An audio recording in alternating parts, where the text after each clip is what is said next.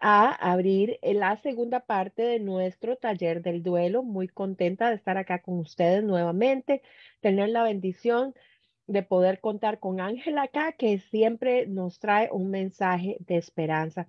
Y le doy el pase a mi amiga Ángela para que nos abra en oración y para que arranquemos con esta segunda parte. Ay, feliz día del amor y la amistad para todos. Ángela. Hola, bienvenidas. Amén, igual, bienvenidas a todas. Bueno, quisiera, si Mari nos hace el favor de abrir en oración. Hola, Mari?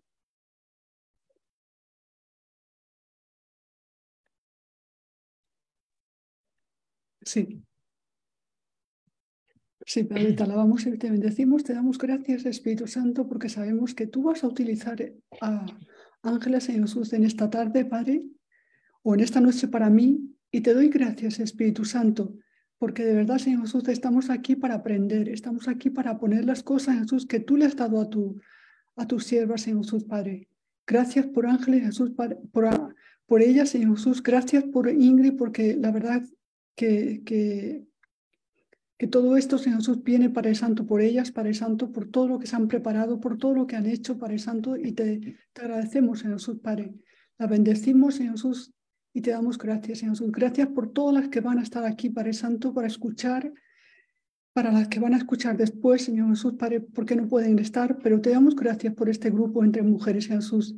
Gracias por esta oportunidad que estamos aquí para el Santo reunida en café entre amigas y gracias por este tiempo. Te alabamos y te bendecimos en el nombre de Jesús. Amén. Amén, amén. amén. Bueno, chicas, hoy vamos a empezar el tema de lo que es resiliencia en el duelo. Este, bueno, hoy eh, hablando con, con Ingrid en la tarde, decidimos hacer el programa un poquito más cortito para las que tienen planes con sus esposos o novios. Entonces vamos a hacer el programa un poquito más cortito. Aparte de que el tema de resiliencia en el proceso de duelo eh, es muy amplio y es bastante eh, complejo de digerir. Entonces, para que podamos también irlo entendiendo eh, ahí, aunque sea de poco a poco, voy a compartir pantalla.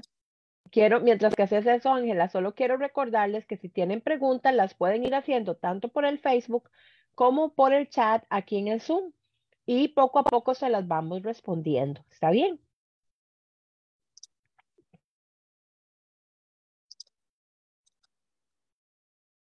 Me quité los anteojos y no veo.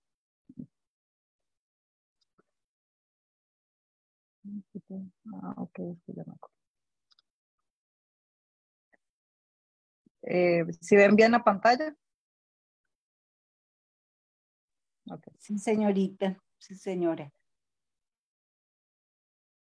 Ok, perfecto.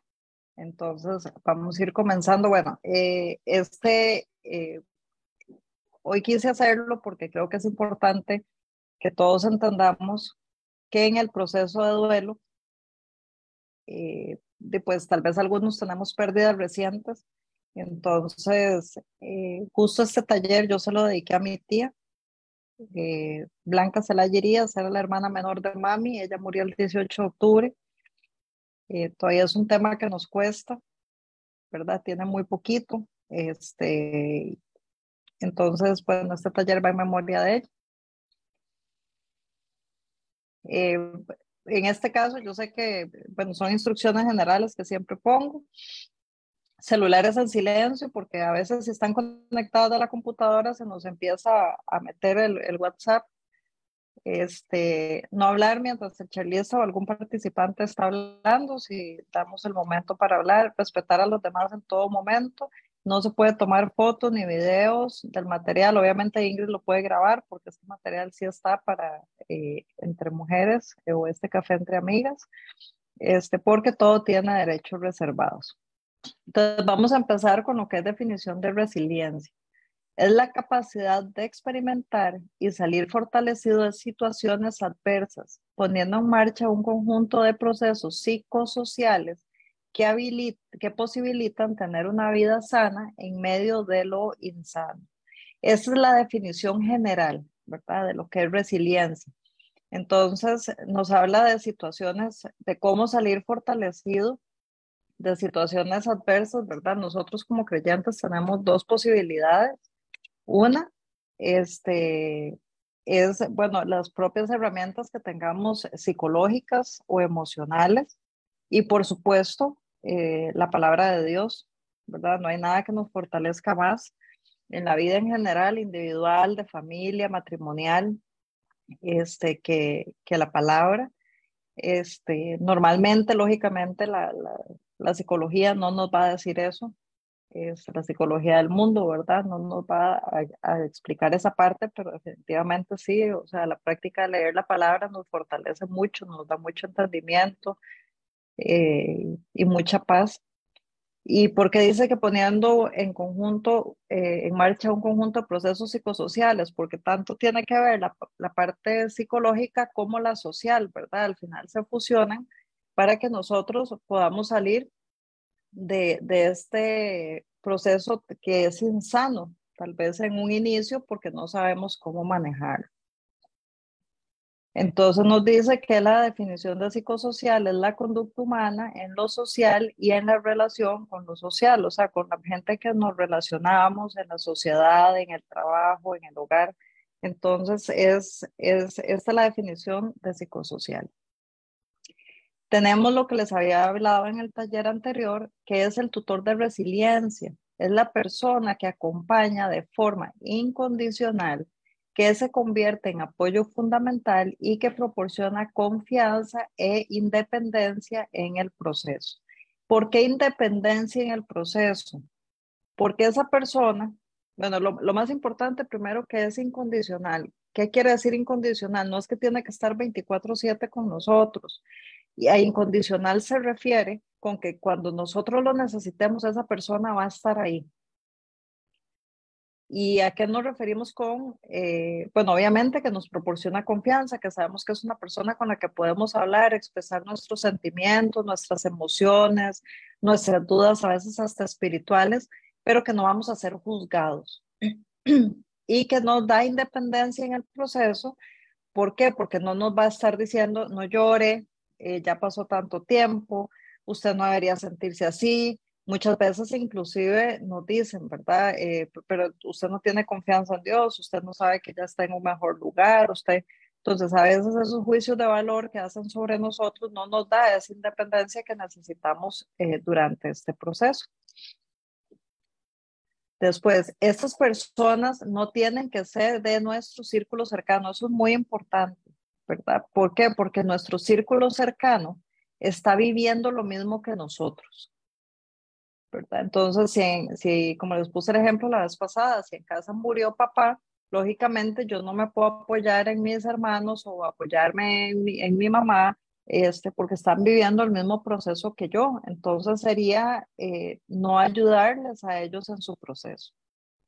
Se denomina este proceso como la creación de conexiones, alianzas y lazos con amistades que se convierten en pilares para personas ante situaciones de adversidad. Por ejemplo, yo tengo este, una, una amiga, unas amigas que se les murió el papá, la mamá y a los seis meses el papá. Entonces, bueno, aparte de, que llevaron el proceso terapéutico, asistieron a los talleres y el grupo de apoyo, pero son personas con las que si teníamos un vínculo, creamos un vínculo, ahora una conexión, más bien, creamos una conexión mucho más estrecha, ¿verdad? Después de este proceso. ¿Por qué? Porque estuvimos acompañándonos en todo momento y igual cuando ya yo tuve la pérdida de mi tía, que ellas ya estaban bien, ellas han sido mis mis acompañantes en este proceso. Cinco factores que influyen en el desarrollo de la resiliencia comunitaria. Una es la identidad cultural. ¿Qué es eso? Los valores y creencias que tengamos cada uno, el país en el que vivamos, la, el, el, el, lugar donde vivimos, el entorno donde hemos crecido, nuestra educación, esa es la identidad cultural que tenemos. Después, la solidaridad, sentimientos de unidad y lazo social. La honestidad estatal valora la honestidad y la función pública. La función pública tiene, aunque no lo crean dentro del proceso de duelo, una parte muy importante, ¿verdad? Porque muchas veces en los procesos de duelo, eh, por ejemplo, eh, en el caso, hablando de, de, mi tía, a mi prima, como yo no la puedo tratar, como yo no la puedo tratar, entonces, ¿qué es lo que, qué es lo que pasa? Este, la mismos cuidados paliativos le está dando a ella toda la ayuda social eh, en psicología, en grupos de apoyo, en todo esto. Entonces, claro, cuidados paliativos es una eh, es, es, del Estado. Eh, entonces ahí se está cumpliendo esa honestidad estatal, ¿verdad? Eh, la función pública, de esa honestidad que no es esa honestidad que conocemos, sino como esa honestidad de ayuda hacia los demás. Después tenemos la autoestima colectiva, satisfacción por pertenecer a una comunidad. Nosotros necesitamos esa identidad eh, dentro de una comunidad. Esto que nosotros hacemos aquí es comunidad, ¿verdad? Entonces, eh, al lugar donde vivimos, a la iglesia a la que asistimos, entonces todo lo, que tenga que ver con esa eh, autoestima colectiva, ¿verdad? ¿Cómo nos sentimos con ese sentido de pertenencia?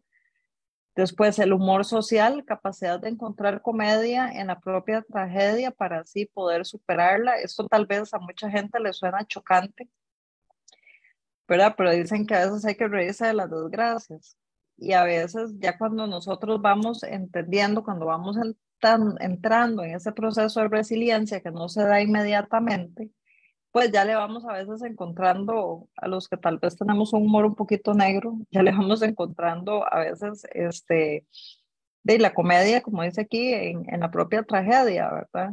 No es que se hace una mofa, ni es una falta de respeto, ni es burlarse, sino es uno mismo el que va encontrando eso dentro del proceso de resiliencia. Cuando hablamos de resiliencia y duelo, se reconoce como el proceso clave, o sea, la capacidad para reconciliar la vida y convivir con la ausencia. Ese sería el término de resiliencia en el duelo. Entonces, muy importante recalcarlo, es la capacidad para reconciliar la vida y convivir con la ausencia. Una vez que la ausencia está, y no hay vuelta para atrás, entonces tenemos que aprender a convivir con esa ausencia. Entonces, eso es la resiliencia en el proceso de duelo. Normalmente esta resiliencia viene después de la etapa de aceptación, que fue lo que hablamos la vez pasada, ¿verdad? De las etapas. Entonces, esto viene después de, de ese proceso. No viene eh, antes, ¿verdad? Porque es cuando ya nosotros adquirimos esas herramientas y ya llegamos a un acuerdo con la pérdida y aprendimos a convivir con esa ausencia. Sentido de pertenencia, de enfrentarse a la adversidad, construcción del significado de la vida. Nosotros cuando tenemos una pérdida, nuestro significado de vida cambia. A veces para bien, en la mayor parte de los casos no es para bien, sino para mal, ¿verdad? Porque entramos muchas veces en, duelos eh, patológicos o complicados. Entonces, ¿qué tenemos? Grupo de apoyo, creer en un proyecto, responsabilidades, sentirse útil y contribuir a la vida de otras personas. Por eso es que los grupos de apoyo son tan importantes. Por ejemplo, en este grupo de apoyo, eh, que, que, se cerró el año pasado, como les comentaba la vez pasada, en la funeraria para la que yo trabajo.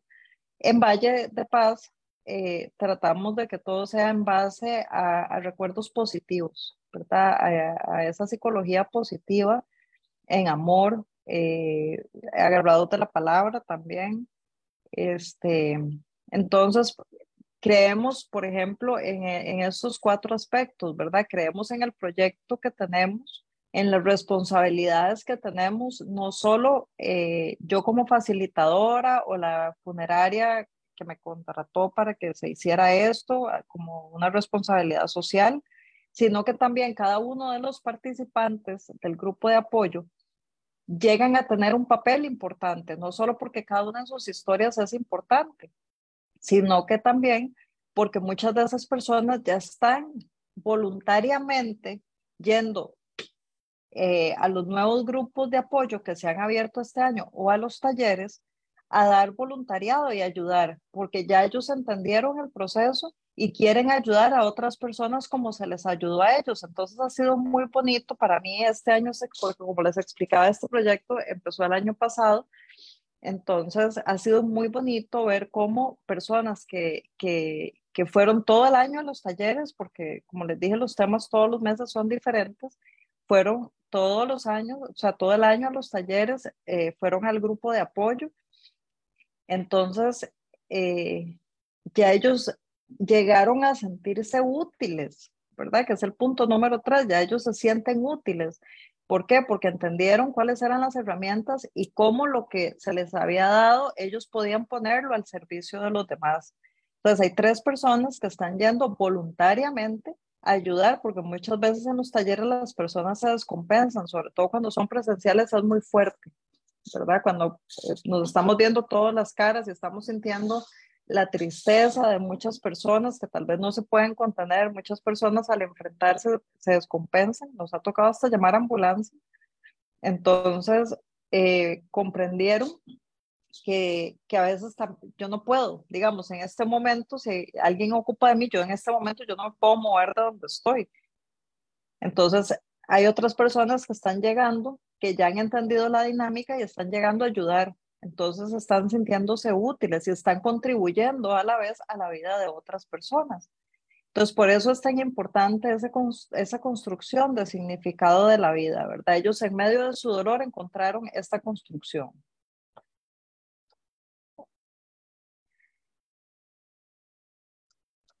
Durante el desarrollo del proceso de duelo que acompaña a la pérdida desde una perspectiva resiliente, se demanda la capacidad de análisis y reflexión. Solo así habrá crecimiento y creación de nuevas fortalezas.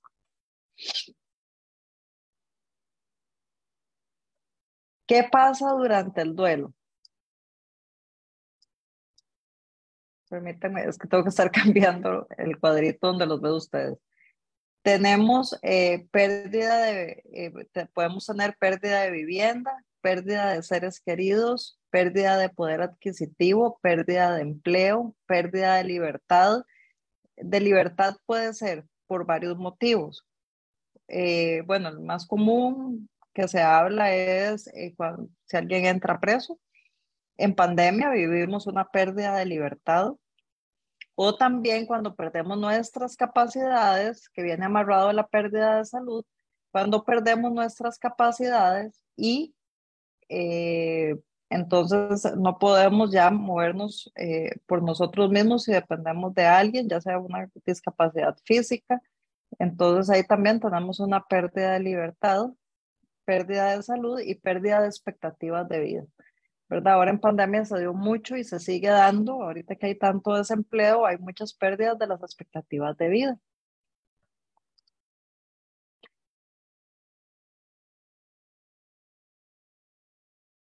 como repasando un poquito lo que vimos la semana pasada, que es el duelo. El duelo viene del latín dolus, que significa dolor.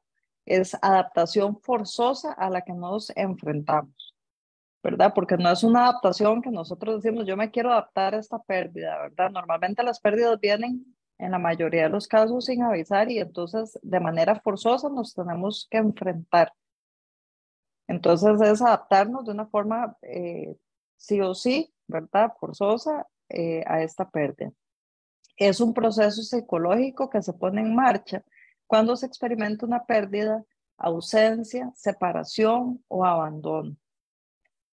Eso, eh, la gente siente lástima por nosotros o nosotros mismos sentimos lástima por nosotros y no es una lástima de, ay, pobrecito, menospreciando, es una, una lástima del mismo dolor, ¿verdad? Que nosotros estamos experimentando.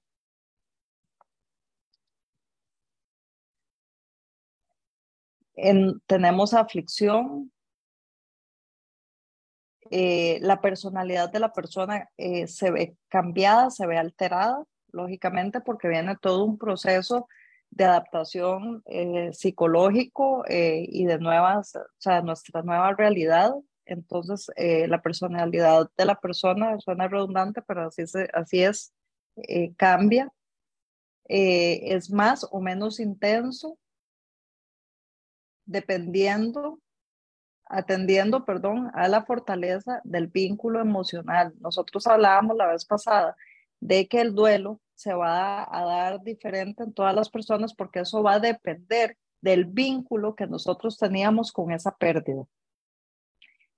Nos exige vivir una nueva realidad. ¿Qué reacciones podemos tener ante la pérdida? Es muy importante que les pongan atención a todas las reacciones que nosotros podamos tener después de una pérdida. Puede ser insomnio, pérdida de peso, sentimiento de tristeza, trastorno de estrés postraumático, cuadros depresivos con toda su sintomatología, pero eh, acuérdense que hablábamos de depresión en lo que se llama tristeza profunda, ¿verdad? No es una depresión clínica, pero sí tiene la misma sintomatología y pueden venir cuadros ansiosos.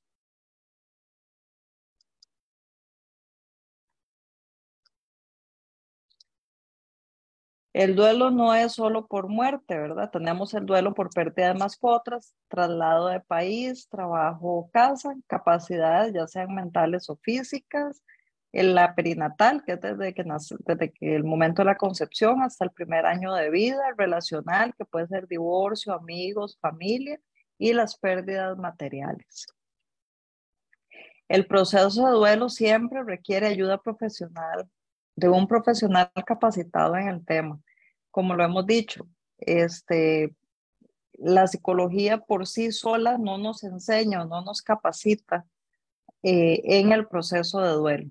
¿Verdad? Ahora, post pandemia, es que hemos visto que les dan una capacitación, pero realmente muy escueta, ¿verdad? Es una capacitación como tipos, etapas y ya, ¿verdad? Y algunas, eh, tal vez algunas tareas o algunas herramientas.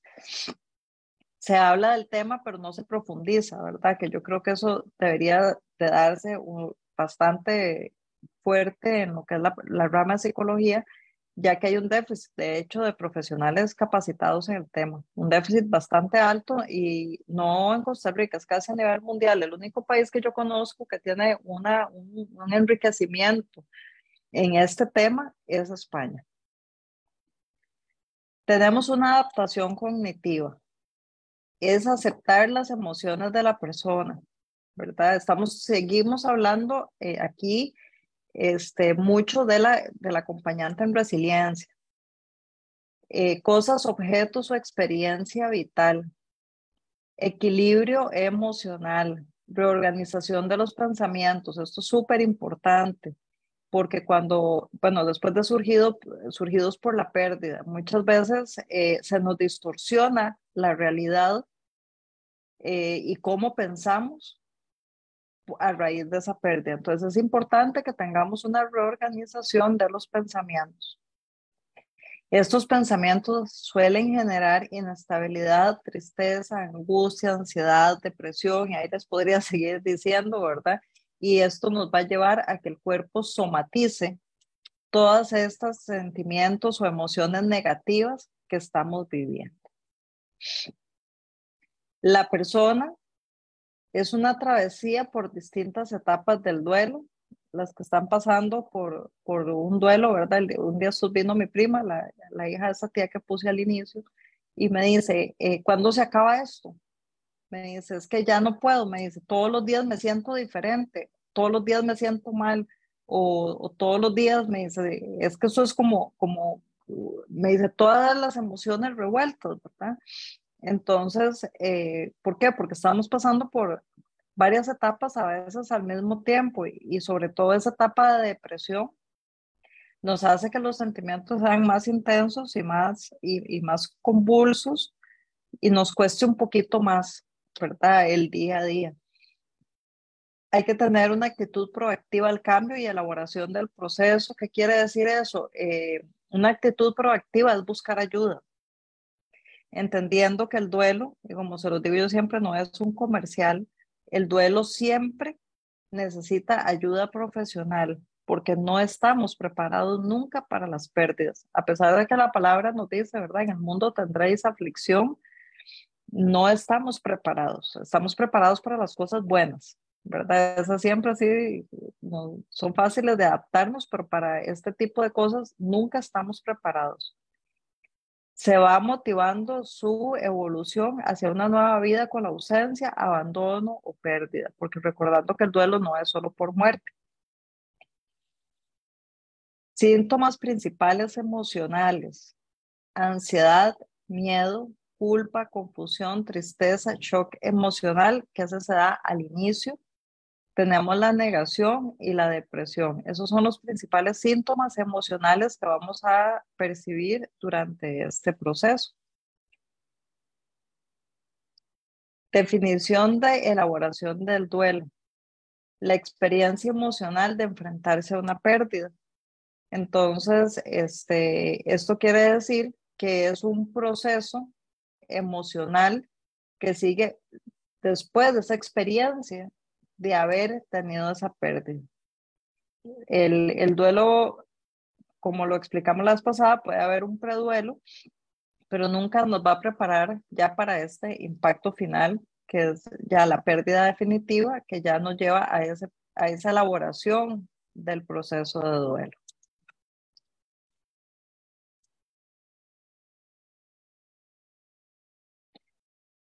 ¿Cómo es el proceso? Es dinámico, varía mucho, ¿verdad? Eh, hay reconocimiento social porque el duelo sí es reconocido socialmente. Es íntimo porque cada uno lo vive de manera muy diferente. Es normal, ¿verdad? El proceso es totalmente normal. Es activo. ¿Por qué es activo? Porque va cambiando todos los días eh, es social porque eh, interactúan, ¿verdad? Uno interactúa, uno vive en sociedad, entonces interactúa eh, y es aceptado socialmente, por eso también tiene reconocimiento social. dinámico, la persona experimenta y cambia a lo largo del tiempo con oscilaciones en el cambio de humor. Entonces, esto es algo que tenemos que entender, ¿verdad? Que la persona va a tener esas oscilaciones de humor eh, porque el, el, shock nos lleva a que hay días que estamos muy contentos, hay días que estamos depresivos, hay días que estamos enojados. Vimos que era una de las etapas del duelo, el enojo. Ingrid, ¿ibas a decir algo? Sí, tengo una pregunta y esa soy yo la que la tengo. Este, ¿Cómo hace una persona que está lidiando con, con una persona que está enferma de, de Alzheimer o demencia, verdad? Que, que hasta cierto punto las va perdiendo uno en vida, ¿verdad? ¿Cómo, cómo, o sea, yo me imagino que ahí se empieza un tipo de duelo a temprana edad, porque estás perdiendo a la persona en vida y estás perdiendo a la persona una vez que muere, ya la perdés totalmente. Entonces, ¿cómo se maneja ese tipo de, de duelo? Porque yo sé que hay muchas mujeres que están cuidando a sus padres, que están cuidando a sus, a sus, ¿verdad? A sus padres ya mayores y que tal vez están enfrentando estas situaciones y, de verdad, eh, qué difícil, porque yo tengo una amiga que su mamá eh, está con, creo que es Alzheimer lo que tiene, no estoy segura, una de las dos, y ya ni la reconoce a ella, ¿verdad? Y, ella, ella me ha contado un poco su experiencia y es bien difícil, de verdad que es, es, es un dolor doble, ¿verdad? Es, un, es como un duelo doble este asunto. Entonces, a ver si nos podías hablar un poquito de, de eso, ya que mencionaste los diferentes tipos de, de duelos, Ángela. Sí, claro. De hecho, eh, vieras que ha sido uno de mis objetivos, o sea, obviamente que sí sé, pero es uno de mis objetivos eh, no sé si para este año o para el otro, pero especializarme en Alzheimer y demencia senil porque el Alzheimer tiene una característica y es que es una enfermedad muy cruel, ¿verdad? Tanto para el que la vive como para los acompañantes, porque además son personas que ya no se pueden quedar solas, tienen que tener un cuidador 24/7, ya sea un familiar o sea alguien que contraten. Sobre todo conforme va avanzando y se van, se van deteriorando, ¿verdad? El cuerpo se va deteriorando, eh, la persona va dejando de tener eh, control sobre sus funciones corporales. Entonces, sí, llega el momento y, como puede ser un Alzheimer que dure dos, tres años, eh, conozco gente que ha vivido con papás con Alzheimer por 15 años. ¿Verdad? Entonces, eso, que además hay una incertidumbre ahí de cuánto tiempo es, porque muchas veces a la gente le dicen, ok, usted tiene cáncer y su expectativa de vida es tanto, ¿verdad? Con el Alzheimer no lo sabemos. Y, y es muy duro eh, cuando ya, por ejemplo, de uno como, tal vez uno es el que ha tomado el rol de cuidador y, y su propio padre o madre ya no lo reconoce. ¿Verdad? Entonces, la experiencia que ellos viven, eso entra, dentro de lo que es preduelo, eh, pero sí hay una afectación emocional mayor que en un preduelo normal por esas pérdidas de capacidades que van experimentando, ¿verdad? De que no lo reconocen, de que de ver a la persona sufriendo porque llega el momento en que no pueden comer, que no se les olvida tragar, ¿verdad? Entonces, eh, que ya no pueden caminar. Es que el, Alzheimer de verdad que es una enfermedad bastante cruel. De hecho, tal vez en algún momento podemos hacer una, un café entre amigas de, de, lo, de todo lo que es el Alzheimer, porque realmente sí es, sí es bastante cruel. A diferencia de la demencia senil. Sería bien educativo, Ángela, y muy, yo, yo pienso que es algo muy necesario, ¿verdad? Ok, bueno, pero ahí, lo programamos porque sí, sí, de, y ahora es una, y hay una cosa muy interesante, saliéndonos un poquito del tema, y es que, eh, las, por ejemplo, que ya sabemos que hay una predisposición, ¿verdad? A las personas que tienen papás así, en esa condición, o que ya han tenido familiares en esa condición. Entonces, eh, es totalmente prevenible. ¿Verdad? Con ejercicios, con un montón de cosas. Entonces, pero bueno, volviendo al tema, este, sí, son personas que necesitan acompañamiento. Aquí hay, bueno, aquí hay una asociación eh, de personas que cuidan eh, a personas con Alzheimer y se les da capacitación, se les da apoyo emocional. Este, tienen profesionales en salud mental para, para esas personas que están en ese proceso, pero sí se necesita un acompañamiento. ¿Verdad? Para que también puedan ir eh, sacando ese día a día, ¿verdad? Tal vez la persona no va a ir pues todos los días a terapia, pero sí este, que busquen esa, esas herramientas eh, de salud mental porque necesitan, ellos necesitan ese espacio y ojalá que el rol de cuidador no caiga sobre una persona, ¿verdad? Que, que si son varios hijos, pues que se vayan turnando porque a veces recae el cuidado sobre una sola persona. Y en esos casos de, de adultos mayores, ¿verdad? Que se fueron de su casa porque tienen una demencia senil y se fueron de su casa y no, y no aparecen en dos, tres días, ¿verdad? Entonces la angustia que puede generar eso en, en una, de, en familia o en el cuidador, ¿verdad? Y hasta la culpa que les puede recaer eh, de los otros familiares, ¿verdad? El por qué no lo cuidaste bien, el por qué ¿verdad? Y han habido casos en que la persona fallece porque tal vez salió de su casa, se cayó y se dio un golpe y, murió, o sea, se han dado muchos casos. Entonces sí es importante, este, yo creo que sería un tema bastante interesante a tocar, pero es importante que la persona que está con un familiar con Alzheimer especialmente busque ayuda psicológica, más que para que le den una guía, es, necesitan desahogarse de qué es lo que están sintiendo, cómo lo están sintiendo y cómo se les puede dar un acompañamiento asertivo en, en esos casos, porque son procesos que no sabemos cuánto van a durar en vida, ¿verdad? Ellos. Correcto. Sí, que son, pueden ser de largometraje, ¿verdad? Mm, de larga ah, duración. sí, o sea, sí, sí, o sea, es que puede, depende de la persona, porque hay personas que están muy enteras cuando se les diagnostica, ¿verdad? Correcto. Entonces, De, pueden durar 15, 20 años, pero es que esos 15 o 20 años es desgastante física, pero sobre todo psicológicamente. De hecho, la mayoría, cuando son de, como dijiste vos, de largometraje, la mayoría experimentan de cierta forma un descanso cuando la persona ya no está. Porque el, ver el deterioro de una persona con Alzheimer es debe ser un poco, un poco controversial el, sentir ese, ese descanso. Por eso te digo, porque qué difícil, porque me imagino que a la vez que experimentan descanso se sienten culpables de que experimentan descanso porque la persona murió, ¿verdad? Eh, debe ser una algunas mezcla. sí, algunas no. Sí, sí, bueno, y es que eh, depende, ¿verdad? Si tuviste el rol de cuidador y sabes que lo hiciste bien, eh, sentís un descanso y al no haber culpa, ¿verdad? Es lo que hablábamos la semana pasada. la culpa es una de las cosas que más entorpece un proceso de duelo. Por eso cuando yo empiezo terapia con alguien, es lo, que, lo primero que yo empiezo por la culpa. ¿Verdad? Ok, eh, trabajemos de primero la culpa porque la culpa es una de las cosas que más nos entorpece el proceso de duelo, pero ¿cómo reconocemos si esa culpa es verdadera o no es verdadera? Correcto. Entonces yo normalmente empiezo por esas culpas y me hace gracia porque ya cuando vamos por la tercera o cuarta, porque a veces me salen con listas de 10 y 15, entonces cuando ya vamos por la tercera o cuarta, yo le, le digo a la persona, eh, siga usted. Y ya ellos mismos empiezan a decir, mira, sí, esto no, o sea, yo aquí no tuve culpa, yo aquí no tuve culpa, no, es que me están diciendo que esto es mi culpa, pero esto no fue mi culpa. Entonces es, es, muy bonito este, ir viendo cómo la persona eh, entender cómo quitarnos la culpa. Sí, no, y vieras que lo entienden bastante rápido. Eh, por lo menos el método que yo uso lo, lo, entienden bastante rápido. Entonces eso ayuda mucho en que el proceso fluya eh, bastante bien. Ángela, Rosy tiene la manita levantada. Ajá.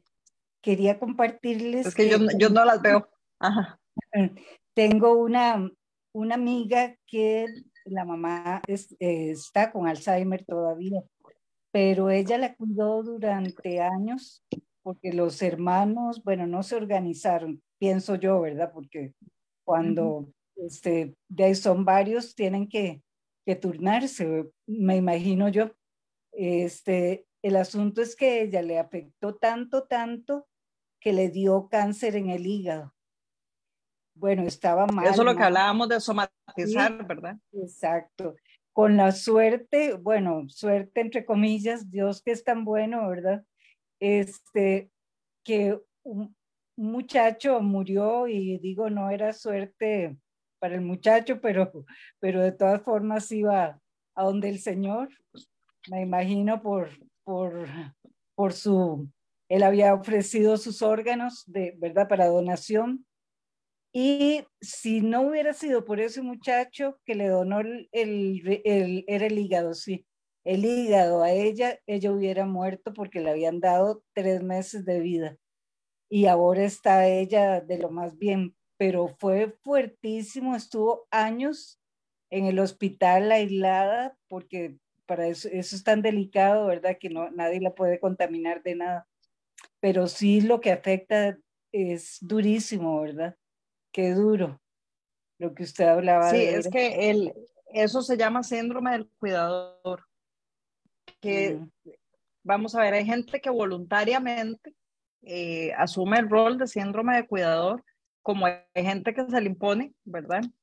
Eh, justo un día eso es un paciente me estaba hablando que ellos son tres hermanos, pero que la, el cuidado del papá había recaído siempre sobre él, ¿verdad? Eh, aún siendo tres hermanos. Entonces, a veces de, es un, rol que imponen, pero el síndrome de cuidador lo deja uno desgastado. Yo que tuve que cuidar a mi primer esposo por dos años y medio, yo le soy honesta, de hecho, hoy hace 13 años lo enterramos. Y yo, va a sonar raro, pero yo al día de hoy yo le digo, Señor, que a mí no me toque ahorita cuidar a nadie, porque 13 años después yo me siento cansada todavía de haber cuidado dos años y medio. O sea, yo no me quiero imaginar gente que ha cuidado 15 eh, años una persona. Bueno, eh, por ejemplo, eh, como, como ejemplo de eso, esta tía que puse al inicio, era la hermana menor de mi mamá. Y no hubo un diagnóstico de su muerte. No hay un diagnóstico, simplemente de un pronto a otro empezó como a hiperventilar, ¿verdad? No podía eh, respirar, eh, le costaba hablar eh, si se emocionaba mucho, por ejemplo, cuando uno llegaba a visitarla o algo, porque de pospandemia ya es que pudimos empezar a visitarlos. Entonces ella se emocionaba mucho, pero las manos le temblaban mucho. Entonces decían que era Parkinson, decían que era eso. Bueno, la cosa es que yo eh, peleaba y peleaba, eh, hablando con mi mamá, pelea en un buen sentido. Yo le decía, mami, es que ella lo que está es somatizando la parte emocional. ¿Por qué? Porque por muchos años tuvo que cuidar a mi tío con, con cáncer. De hecho, para nosotros el que se iba primero era él, pero mi tío ya tenía como 10 o 15 años de estar en esa batalla y ahí está mi tío todavía y la que falleció fue mi tía. ¿Verdad? Y no, no padecía de nada ella, simplemente de un pronto a otro ya no, o sea, su, su mente y su cuerpo no pudieron más. Porque si hubiera un diagnóstico médico, yo le podría dar otra explicación, pero no la hay. Entonces, sí, es, eh, y conozco varias personas que en ese, en ese rol de cuidador o por el sufrimiento y un proceso y procesos mal llevados, terminan con cáncer o sea, pero cualquier cantidad, y se ha llegado a comprobar científicamente que sí, es que el, el cerebro es la máquina del cuerpo, ¿verdad? Entonces, todo lo que no procesamos bien a nivel mental, este, pues nuestro, nuestro organismo no lo va a cobrar. ¿verdad? Yo les conté que a raíz del duelo de mi papá, yo quedé con un duelo patológico, o sea, entré en un duelo patológico y quedé con un trastorno de ansiedad generalizada e insomnio.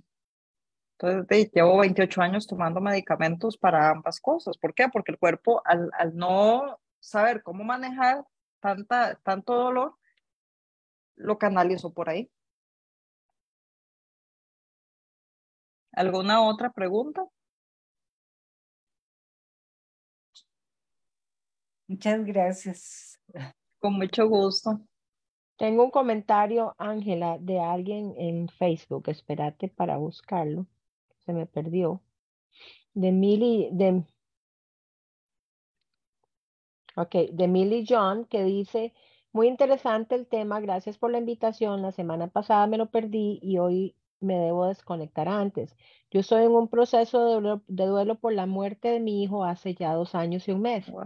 Ha estado pasando algo muy diferente al tiempo anterior, así que hasta lo que he escuchado me es valioso comprender que es normal.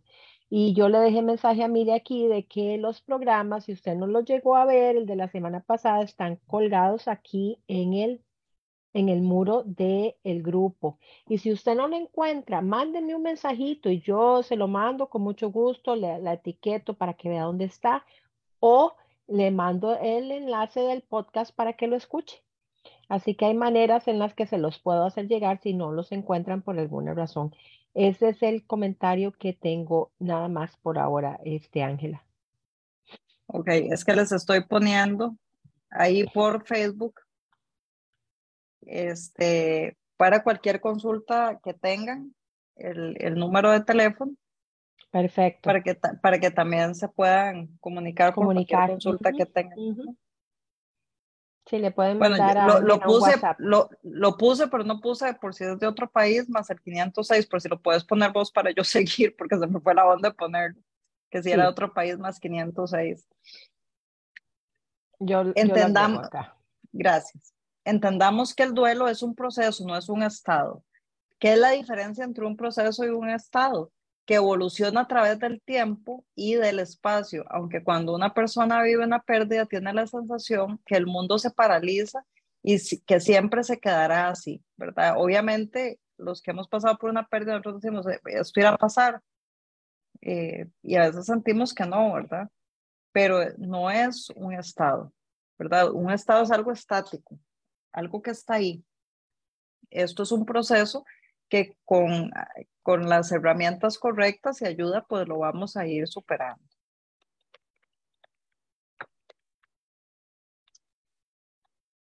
Identificamos, identificamos diferentes como distintos tipos de duelo que se elaboran de forma similar por compartir aspectos como sufrir una pérdida de forma traumática, conocer la pérdida de forma anticipada, lo que hablábamos, ¿verdad? El preduelo. No transitar de forma salutógena. El modelo salutogénico postula que la buena salud emocional, psíquica y somática se mantiene gracias a la habilidad dinámica del ser humano para adaptarse a los cambios de sus circunstancias vitales. Por esto casualmente es que damos estos talleres.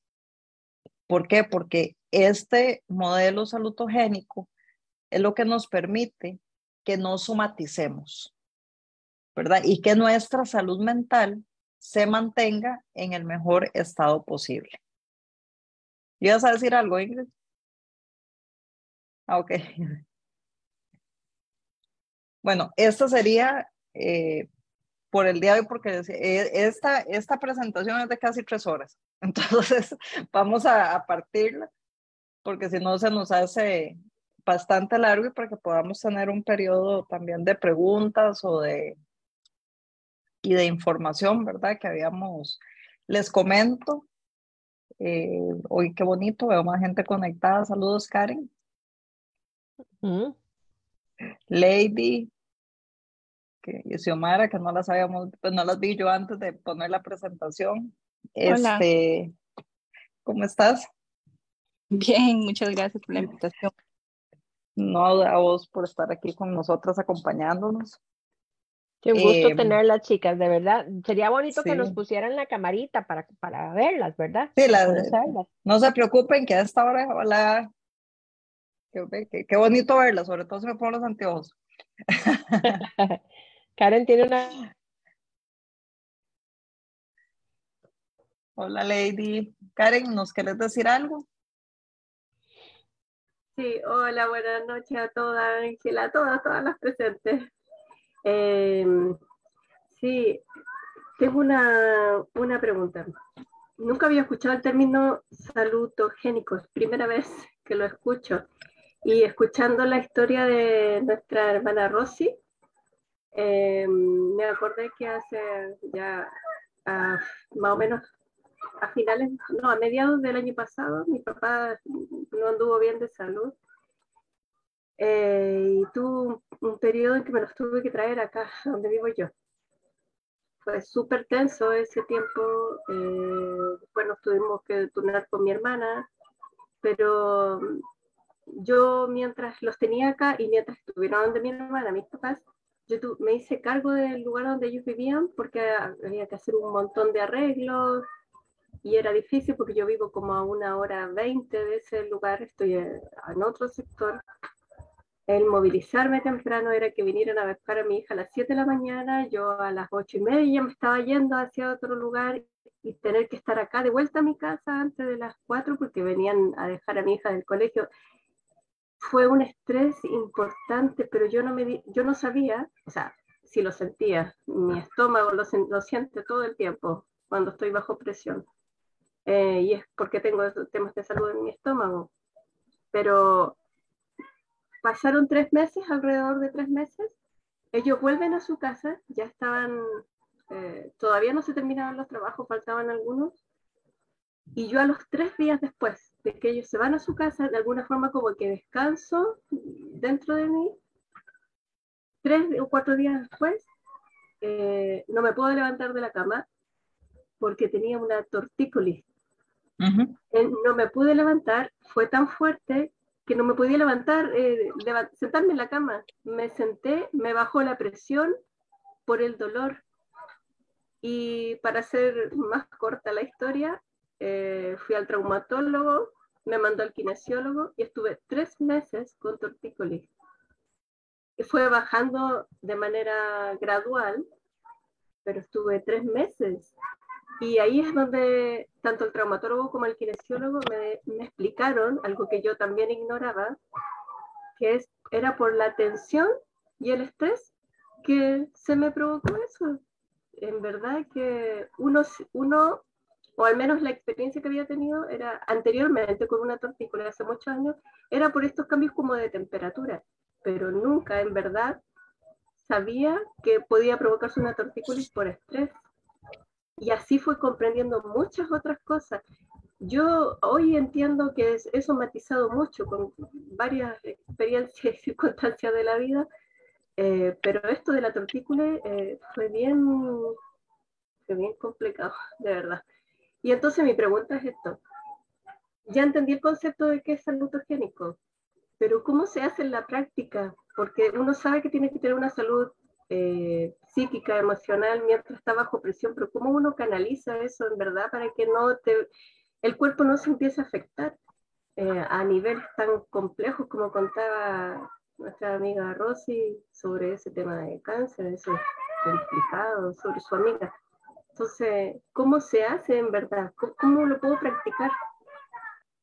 Es que, bueno, eso requiere herramientas psicológicas, ¿verdad? Y, y si, si no las tenés, ¿verdad? Porque de, generalmente no las tenemos, es que es muy difícil de nacer con herramientas psicológicas, a menos de que hayamos de, crecido en un ambiente con papás con, con, con, mucha inteligencia cognitiva, porque o lo que mal llamamos inteligencia emocional, y nos hayan dado esas herramientas, pero es muy difícil, ¿verdad? Que las tengamos. Entonces, todo esto es lo que se, se trabaja porque eso son partes de la conducta, de la psiquis humana, ¿verdad? Entonces, esto es lo que se trabaja con terapia cognitiva conductual, ¿verdad? Empezar a enseñar a la persona cómo cambiar su conducta para poder eh, entender, ok, eh, en este momento estoy con ansiedad, tengo que hacer un alto, en este momento mis niveles de estrés están muy elevados, entonces, ¿cómo voy yo a afrontar esta, este, estrés? ¿Qué herramientas puedo sacar? Por ejemplo, hay gente que le gusta correr, mi admiración para ellos, yo no tengo esa disciplina ni me gusta, entonces hay gente que sale y corre una hora ¿verdad? Este, tal vez a mí, eh, por ejemplo, a mí pintar, pintar, dibujar, no crean que soy Picasso, eh, me, me, compré un libro de, de, de, mandalas con, de salmos, entonces viene un salmo y viene el mandala, entonces me pongo a dibujar. De, de hecho, aquí en, bueno, es que como tengo la pantalla negra puesta, no sabe, pero ahí tengo uno pegado, este, que es el Salmo 37.7. Entonces yo me pongo a dibujarlos y me quedan tan divinos que los guindo en la oficina y todo. es que pintar es muy fácil. Bueno, sí, pintar sería. Este, entonces tenemos que ir buscando qué es lo que a nosotros este, nos va a liberar endorfinas, ¿verdad? También para que, para que vayamos equilibrando, pero tenemos que, tenemos que aprender a entender nuestra conducta. ¿Y cuáles son? Porque yo, yo muchas veces por mi trastorno de ansiedad, eh, por ejemplo, yo no me doy cuenta que estoy ansiosa. Porque para mí vivir con ansiedad, la ansiedad generalizada todos los días. Entonces, hay, hay, veces que yo misma no me percato y mi esposo me dice, oye, estás como ansiosilla, ¿verdad? Así como muy nice, para que eh, tal vez yo tome conciencia. Entonces, pero sí es muy importante el conocernos, pero a veces necesitamos las herramientas porque nada hacemos con conocernos y no sabemos cómo trabajarlo. ¿verdad? Yo puedo saber que yo estoy con ansiedad, pero si no, y puedo, puedo sentirlo, puedo saber que estoy con, con estrés. Por ejemplo, yo soy una que el estrés yo no me doy cuenta hasta que estoy toda engarrotada, ¿verdad? Hasta que tengo pelotas por todo lado y voy así como una momia donde la fisioterapeuta que me afloje toda. Entonces, eh, ¿por qué? Porque tal vez el día a día no me da el chance de decir, eh, suave, ¿verdad? Entonces, ¿qué, qué, ¿qué fue una de mis metas de este año? Que no quiere decir que no voy a pasar por estrés ni nada, pero dije yo, ok, vamos a empezar a manejar eh, mis horarios de trabajo diferentes, no me voy a recargar tanto, voy a hacer cosas que me gusten, que me edifiquen, eh, como esto, ¿verdad? Retomar los talleres, los grupos de apoyo, estudios bíblicos, que son cosas que a mí me gustan. Este, eso de sacar el tiempo en la noche, de sentarme con mi esposo a leer la palabra, de orar juntos, ¿verdad? Porque a veces en, en, en esa carrera del día a día muchas cosas se nos olvidan, ¿verdad? Y todavía, de, todavía, todavía, uno tiene muchas, muchas obligaciones y muchas cosas que hacer, ¿verdad? Entonces a veces se nos va, se nos va y se nos va sobre todo nuestra salud mental, ¿verdad? Es lo que yo he dicho, no hay nada mejor como la prevención. Entonces, si nosotros vamos, nos hacemos chequeos, nos hacemos de todo, pero ¿cuántas veces vamos al, al psiquiatra o al psicólogo a ver cómo está nuestra salud mental? ¿Verdad? No vamos porque hay mucho tabú y nadie quiere que nos digan esto está mal. Pero Sí, se espera estar- uno hasta estar ya, ya, ya botando el tapón, como decimos nosotros en Costa Rica, ¿verdad? Para ir a donde un psiquiatra o un y a veces ni psicólogo, así. no de manera preventiva, y a veces ni así por el tabú, ¿verdad? Que existe con respecto a la salud mental, que es que en realidad es ignorancia, ¿verdad? Es ignorancia, sobre todo en el pueblo, en el pueblo cristiano, porque normalmente relacionamos o por muchos años relacionamos siempre lo que eran enfermedades mentales con posesiones demoníacas. Entonces, que muchas veces, pues, no va a decir uno que no, que no pueden, pueden ser necesariamente, pero tenemos que, que, que tener discernimiento, ¿verdad? Tenemos que tener discernimiento y, y entender que no necesariamente todo el tiempo va a ser eso. Aquí tengo un comentario de, de Millie John, de nuevo. Antes, antes, antes de que hagas el comentario, hay una parte muy importante de lo que acaba de decir Ingrid. Y eso es cierto, ¿verdad? La, la, muchas veces en la iglesia nos quieren agarrar a bibliazos. O sea, la palabra es vital y de ahí es donde nos sostenemos. Y yo siempre lo he dicho, es el manual de vida, es el manual espiritual para que luchemos, para que guerriemos, para que tengamos esperanza, para que, que sepamos cómo es que tenemos que vivir la vida. Pero también hay una realidad y es que somos seres tripartitos, ¿verdad? Somos mente, cuerpo y espíritu. Entonces tenemos que cuidar y alimentar las tres. Correcto. ¿verdad? La parte espiritual, lógicamente, es sumamente importante alimentarla. Importante. Ujú. O sea, es vital, porque si, si nuestro espíritu no está bien, nada más va a estar bien, ¿verdad? Si- No, y aquí somos a- pro palabra nosotros, completamente, sí. ¿verdad? O sea, Sí, aquí, entonces aquí es- somos de, de que la palabra, o sea, nosotras creemos firmemente que la palabra es nuestra guía, es la lámpara que alumbra nuestro camino, amén. Sí, es- yo que- por eso les digo, es el manual de vida, ¿verdad? O sea, si nosotros, si, como le digo yo a mi hija, si usted quiere saber qué es de lo que el mundo le ofrece, qué es verdadero y qué es falso, lea la palabra, ahí está. O sea, es que Amén. todo, toda pregunta que tengamos está en la palabra, hasta inclusive de, de, de cómo luchar nuestras batallas, ¿verdad? De cómo tenemos que cuidar nuestra mente, la palabra nos habla de eso pero somos seres tripartitos, entonces de, tenemos que alimentar primero el espíritu, después eh, la mente y por último el cuerpo. Porque si igual, Ujú. si la mente no está bien, el cuerpo se va a ver afectado. Afectado. Ahora sí. Ah, bueno, decías- sí, que nos, nos puso aquí, justo hace dos días, dice, estuve muy triste y he llorado mucho y yo somatizo, hoy amanecí enferma y estoy segura que es por ese dolor que no se puede aliviar. Ah, Lo bueno de, de este caso de Mili, por ejemplo, es que ella se conoce, ¿verdad? Que ella está entendiendo que está somatizando su, su, su dolor, ¿verdad? Que lo está somatizando. Es, es importante tener, como decía Crisi aquí en el chat también, eh, conocernos, ¿verdad? Y saber cómo respondemos. Pero sí Ahora, yo tengo una, una, una pregunta para ella. para Cris, para Este, Emilio. Ajá. Vamos a ver si Ella, está eh, conectada todavía. ella, bueno, si no se la dejamos ahí, perdón que apagué la cámara, pero es que tenía, estoy quedando sin batería en la, la compu. Este, ella está recibiendo terapia porque ya dos años, vamos a ver, el duelo por hijos es un duelo muy complejo, ¿verdad? Sí, es, Entonces, es, eh, un- es un duelo Sí, complejo. es, un- es un duelo muy complejo, ¿verdad? Este, entonces, la- ojalá ella estuviera aquí en Costa Rica y pudiera asistir a los grupos de Ella apoyo está en Costa Rica. presenciales. Ella está en Costa Rica. porque-. Los grupos de apoyo presenciales, este, hay mucha gente que está en duelo por hijos. Entonces, eh, puede crear unas conexiones muy importantes.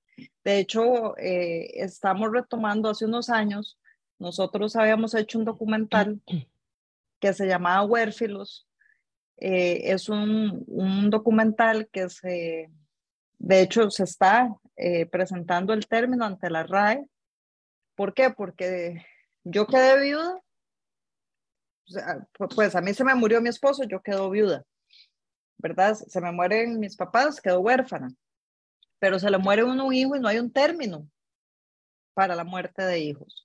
Ujú. Entonces, es- se- ellos están, el productor está retomando otra vez el proyecto. Lo que pasó fue que eh, se vino pandemia, eh, varios de los audios eh, como que no se oyen bien y se oyen muy sucios, entonces eh, justo estábamos hablando de retomarlo de una manera diferente.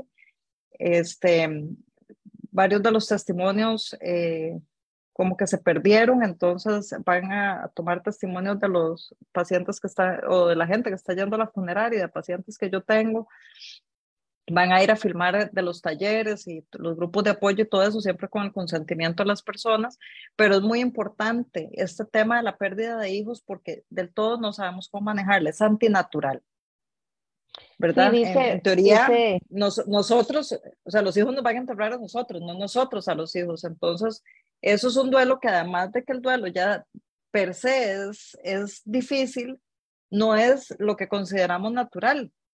Entonces es más complicado. Entonces sí, es muy importante porque ya ha pasado un tiempito, ¿verdad? Un tiempo prudencial que ya se está saliendo de lo normal. Entonces sería ojalá muy importante que ella pueda asistir a estos grupos presenciales o a los que vamos a hacer virtuales, que ahora hablamos al final, o este, que ojalá lo, ideal sería que empezara terapia. Correcto, dice ella que ella no ha llevado terapia y que em, lo que ha llevado son los 12 pasos antes de la muerte de él. Eso fue lo que llevó. Sí. Y dice, sí, pero eso es como una preparación. Sí. Dice, así es, no tenemos nombre las madres que perdemos un hijo, siempre lo digo. Sí, Ella está escuchándonos todavía, ahí está. prontamente vamos a tener eh, ese nombre para las mamás que hemos perdido hijos. Yo los perdí al nacer, ellos pero vamos a tener ese nombre porque realmente eh, no existe, ¿verdad? Y entonces es como invalidar, eh, pero tal vez no existe por eso mismo, que siempre he pensado eso, ¿verdad? Que no existe por eso mismo, de que no es algo natural, ¿verdad? No es lo natural que los, que los padres enterremos a los hijos. Incluso un día eso me llamó la atención, que andaba en, en la eh, en la funeraria se le murió una compañera de colegio mami que era la amiga, la esposa de, del médico que nos veía a nosotros. O sea, el médico ya, ya era, era como contemporáneo con papi, así que debe tener sus 90 años. Y ella tenía la edad de mami, ya 79 años. Mi sorpresa cuando llegó la mamá, ¿verdad? Dije yo, qué bendición tener tantos años a la mamá, pero me llamó la atención que una persona de 79 años tuviera todavía a la mamá pero yo en funerales ajenos les voy a ser honesta, yo no lloro, yo como de, o sea, yo como de esto, yo trabajo de esto, ¿verdad? Entonces, no es que uno se haga duro, pero de, en funerales ajenos eh, tiene que ser alguien muy cercano, ¿verdad? Este, como para que a mí me, me, me llegue la pérdida tanto, pero donde yo vi a la mamá de, esas, de esa señora entrar, yo dije, o sea, señor, qué, ironía las de la vida, una señora que ya podía tener sus 90 y resto de años, enterrar a su hija. Estaba destrozada la señora. Cuando la vi me puse a llorar, pero no pude, ahí sí ya no pude, ¿verdad? Porque yo dije, qué duro para ella enterrar a su hija. Y la señora era que entera que estaba todavía. Entonces, eh, es, muy difícil el tema de, enterrar a los hijos. Entonces, en ese caso, sí, los 12 pasos, eh, no sé cómo los manejan aquí, honestamente, ahí sí lo que les pueda decir, pero de, es como, ya eso me hace saber que me imagino que era una enfermedad terminal, pero de aún así no, no, jamás vamos a estar preparados para la muerte de los hijos. Cris, ¿a vos levantaste la mano? Sí, buenas noches. Bueno, primero que todo, felicitarla a, a, doña, o así Ángela, no más. Ángela, Ángela. Quiero felicitarte porque eh, usted sabe que normalmente nos gusta estar en grupos donde, donde sea de reírnos, donde sea de, de pasarla bien. Pero oiga, contadas con, con los dedos de la mano, las personas que quieren estar con los que sufren, con los que lloran. Mis felicitaciones. Es un ministerio. Es un ministerio. Y eh, le doy gracias a Dios que hayan personas como usted, porque se necesitan. Eh, vieras que les quería comentar que ya se ha hecho más conciencia en las iglesias con respecto al tema de duelo en iglesia tenemos un grupo de duelo, se reúnen todos los martes a las 7 y mucha gente como yo nos conectamos por el hecho de aprender. Necesitamos educarnos en el tema de duelo. Ojalá esto se abra en todas las iglesias. Un espacio que, muy importante. Crisia, vieras que era mi anhelo en el 2020. Este, de hecho, yo quería eh, ir a capacitar a personas a iglesias porque casualmente el primer lugar donde llegamos es a la iglesia, ¿verdad? Cuando nos pasa algo. Pero de ahí se vino la pandemia y después vieras que, que no, no se logró, no, no, no se ha logrado, bueno, Dios sabrá cuál es su tiempo. Y sí, es, es un, ahora que lo decís, eh, es un ministerio. Cuando, cuando, cuando abramos, cuando si entran a los grupos de apoyo, ahí cuento yo mi testimonio, se darán cuenta, eh, el único, los únicos duelos que no he pasado es este, muerte de mi mamá, este, y, y divorcio. Son los únicos dos duelos que no he pasado. De ahí en fuera, todos. Eres una sobreviviente, te eh, felicito.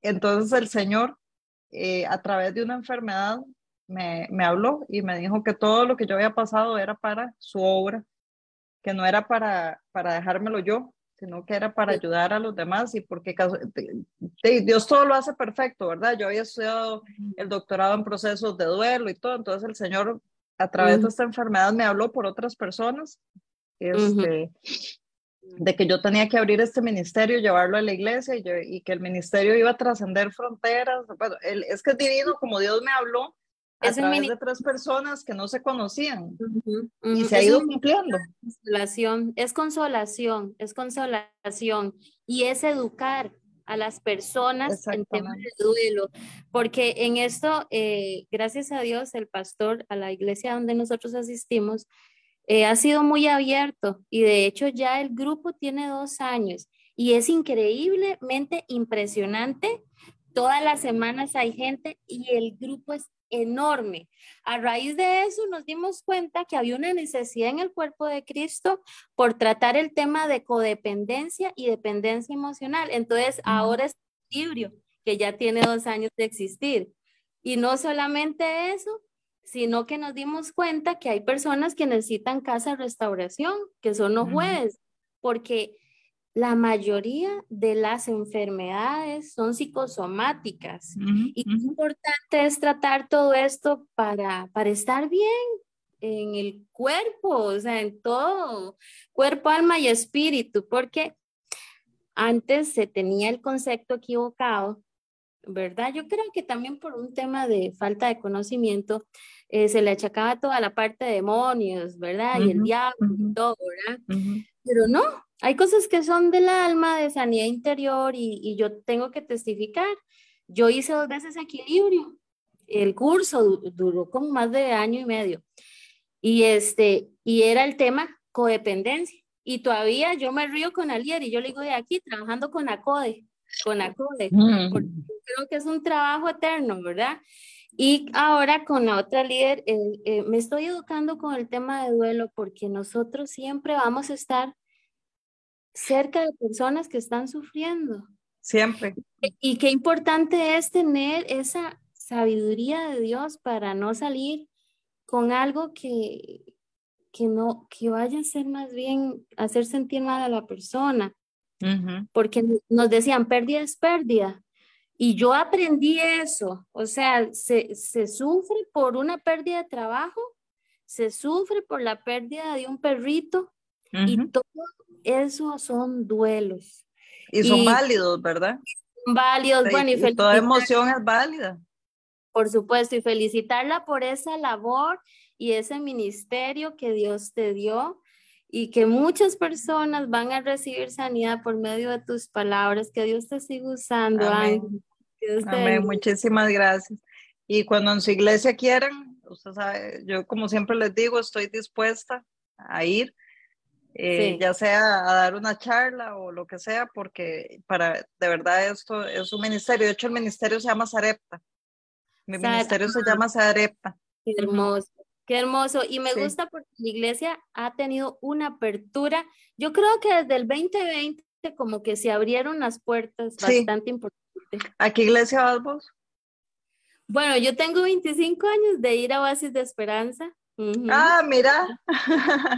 Y esposo Ahí va mi mejor amiga 45 también. años.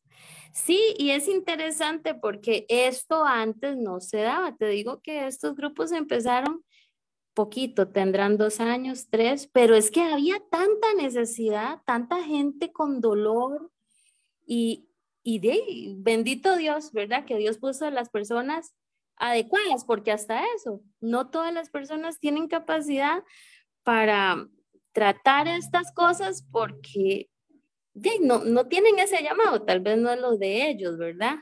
Bueno, es que es un tema difícil, ¿verdad? A mí muchas veces por redes sociales, eh, cuando yo publico algo, me dicen, es que qué feo su trabajo. Eh, Y, y- si supieran lo bonito que es, para mí, como, como al principio yo no tuve ayuda y por eso se me convirtió en un duelo patológico y quedé con síntomas eh, a nivel de cuerpo, o sea, completamente. eh, yo les digo, para mí, eh, realmente el que el Señor haya puesto este ministerio en mis manos y yo lo cuido, o sea, y siempre les pido eh, oración por el ministerio, porque obviamente a veces es muy atacado, ¿verdad? Yo soy muy atacada espiritualmente, porque el enemigo muchas veces ha querido que este ministerio no siga. ¿Por qué? Porque de él vino a matar, a robar y a destruir. Entonces, eh, ver esa aflicción en las personas, ver eso, eh, de- él, se goza. Este, y yo siempre, si ustedes ven, yo siempre cuento, eh, no lo doy de una manera ni lúgubre, ni triste, ni, ¿verdad? En los talleres inclusive presenciales, este, a veces hasta un chiste me echo, porque tenemos que ver la muerte como lo que es, algo natural. Lo que pasa es que nos han metido tanto en la cabeza de que, de que es malo, de que es triste, de que es doloroso. Sí, es doloroso, pero de lo, desde que nacemos es el único seguro que tenemos, ¿verdad? Y sí, pérdidas vamos a tener todo el tiempo, la vida es un duelo constante, entonces mejor yo aprendo a bailar con él y a glorificar a Dios en él y a gozarme eh, Ujú. en el gozo del Señor, ¿verdad? Que, que es educarse en el tema. exactamente, y, y tomarlo con la, con la mejor filosofía. Y, y la palabra nos habla muchísimo, muchísimo acerca del duelo, muchísimo. O sea, solo el pasaje de la vida de Sarepta es una belleza. La- Las Ujú. promesas que hay para las vidas y los huérfanos es una belleza. ¿Verdad? Hasta, hasta maldice al que no ayude a la vida y al huérfano. Yo puedo dar testimonio, y no les puedo explicar cuántos, de cómo Dios, eh, aún ya que me, yo, me, yo me casé hace un año y siete meses y resto, otra vez, y aún sigo viendo la mano de Dios y esas promesas bíblicas de provisión eh, para la viuda y el huérfano. Aunque ya mi mi estatus no es de viuda, pero bueno, si hay una huérfana, claro, ya tiene 20, casi 24 años. Pero, o sea, la mano de Dios, yo puedo decir que la vi desde, desde la enfermedad hasta el día de hoy. O sea, no he dejado de ver la mano de Dios. ¿verdad? También, obviamente, por obediencia y por de, escuchar su palabra y, y, y, escucharlo a él, principalmente, que era lo que él quería de mí, que ese, por eso este curso, eh, ahora aprovechando el, la cuña publicitaria. La cuña, la cuña, la noche. Sí, exactamente, ya que me la puso ahí picando, este, vamos a trabajar el libro eh, de Rick Warren de ¿Para qué estoy aquí en la Tierra? porque muchos de nosotros estamos aquí sin saber realmente cuál es nuestro propósito. Uh -huh. Uh -huh. Y no hay nada de verdad que llene más nuestras vidas que saber cuál es nuestro propósito Amén. aquí en la tierra, empezando por, por, por glorificar y adorar al Señor, pero de verdad, ¿en qué podemos ser útiles para los demás? No para nosotros, sino para el reino de Dios, ¿verdad? Entonces, ese libro me encanta este, vamos a abrir un estudio bíblico. Aquí tengo las fechas. Marzo. Este, hablamos, ¿verdad? Sí, sería, serían ocho semanas. Uh -huh. eh, los martes, los miércoles, perdón, serían del 8 de marzo al 26 de abril. Este, se les va a mandar un material.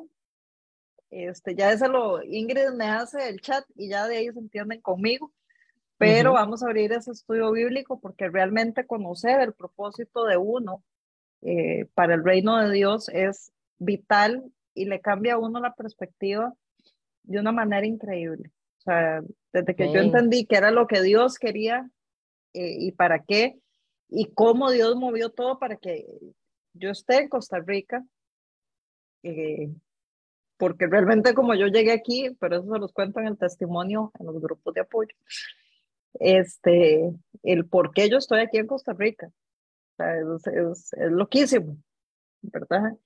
Este, entonces, pero bueno, él, él me quería aquí, me necesitaba aquí, no sé dónde voy a estar después, porque yo voy donde él me lleve.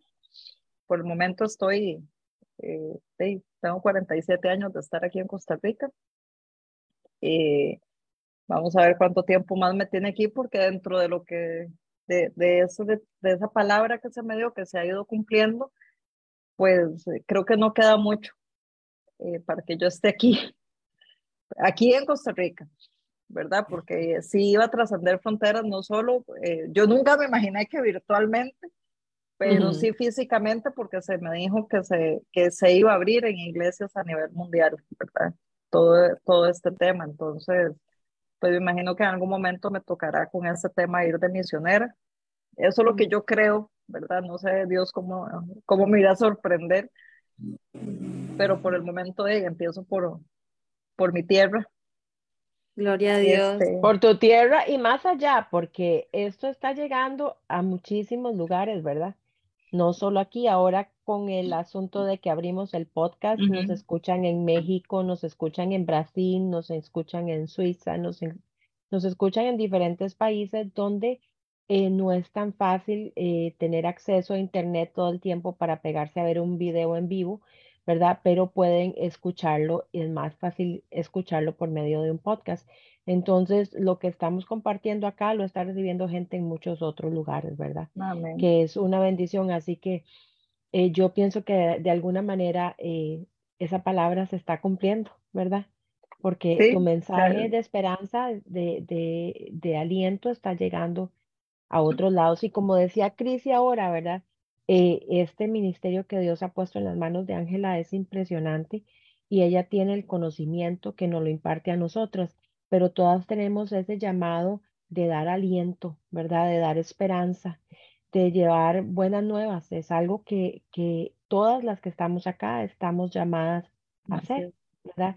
Y el propósito de hacer esto no es solo para ayudar a aquellas personas que están pasando por duelos, sino, eh, como el caso tuyo, Crisia, para capacitarte. ¿Verdad? para poder ayudar, para educarnos, para poder ayudar a otras personas y hasta cierto punto para aprender cuando nosotros tengamos que pasar por ahí, aunque no, eh, no va a ser que, la, que el asunto sea más, eh, más suave, por ponerlo así, más ligero, eh, entendemos los procesos por los que estamos pasando. Porque yo casualmente, a manera de testimonio lo digo, eh, llevé el primer taller del duelo con una conocida amiga de nosotros en común, con Kenia, y lo llevé mucho antes de que yo eh, perdiera a mi papá, como un año antes tal vez de, de, haber perdido a papá. Sí, un, poquito más. Momento, en el momento en que tuve que llevar mi, mi duelo por eh, la pérdida de mi papá, se me hizo un poco más fácil entender los procesos por los que yo estaba pasando y lidiar con ellos, ¿verdad? Y así fue como nos conocimos, de hecho. y lidiar con ellos. Y entonces, este, eh, es, no deja de ser una bendición, ¿verdad? Así que, bueno, muchísimas Nada más eh, lo de los grupos de apoyo, Ah, bueno, los grupos de este, apoyo, sí. Ok, vean. Después de que terminemos, yo creo que a partir del, ya de la próxima semana, Ingrid va a abrir este, un formulario para los grupos de apoyo. Yo manejo los grupos de apoyo eh, pequeños, este, porque no me gusta eh, abrirlos muy grandes para que podamos escuchar bien a las personas. Yo los trabajo como se trabajan en España, por lo menos que les he dicho que mi formación fue allá. Entonces, son grupos de no más de 10 personas. Eh, son cinco sesiones nada más. El único requisito que hay es haber escuchado un taller por lo menos Este, ojalá puedan escuchar los cuatro.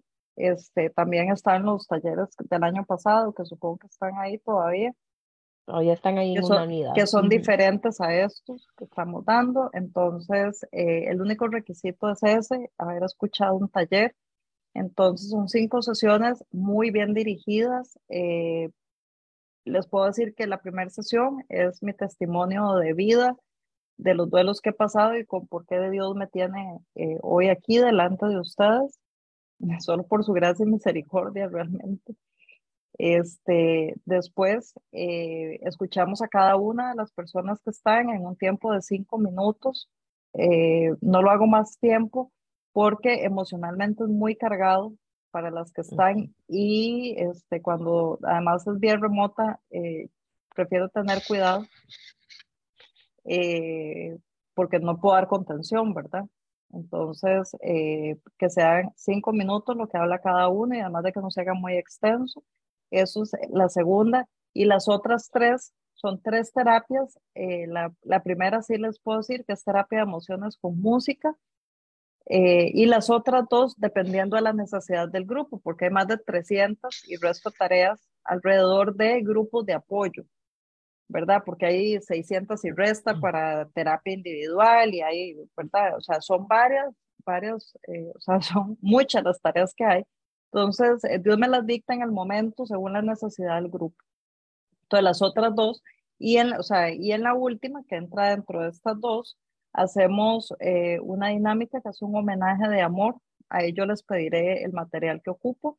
Es un homenaje de amor eh, que se prepara, yo necesito prepararlo con tiempo. Entonces, eso lo estaríamos iniciando una vez que se llenen los formularios. Este, se hace un chat eh, ya yo de ahí, una vez que Ingrid hace el chat con las personas que llenaron el formulario, pues yo estaría contactando a cada una de las personas, más mi, mi, secretaria que yo, las estaría contactando, eh, levantamos una lista, depuramos por tipos de duelo, este, o, o si alguien se está capacitando, por supuesto también. O sea, el que no estés pasando por un duelo, por ejemplo, dice, no implica que no puedas estar en el grupo de apoyo. Uh -huh. Entonces, este, eh, se depura porque así tratamos, digamos, yo trato de no mezclar, por ejemplo, cuando es por suicidio, por decirles algo, yo trato de que no esté en otro grupo de apoyo porque eh, hay mucho morbo, hay muchas cosas uh -huh. que no me gustan, o sea, trato de protegerlos, ¿verdad?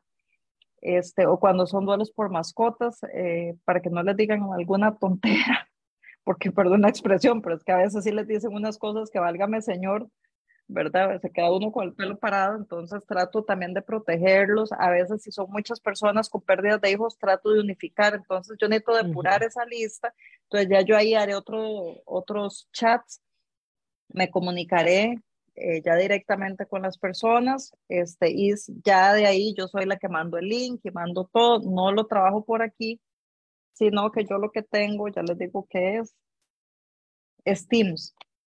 Entonces, por, yo les mando, ajá, entonces yo les mando Teams, este, el, el link y nos conectamos, eh, vamos a trabajar. Entonces, como no puedo, ya tengo ahorita cinco grupos presenciales abiertos.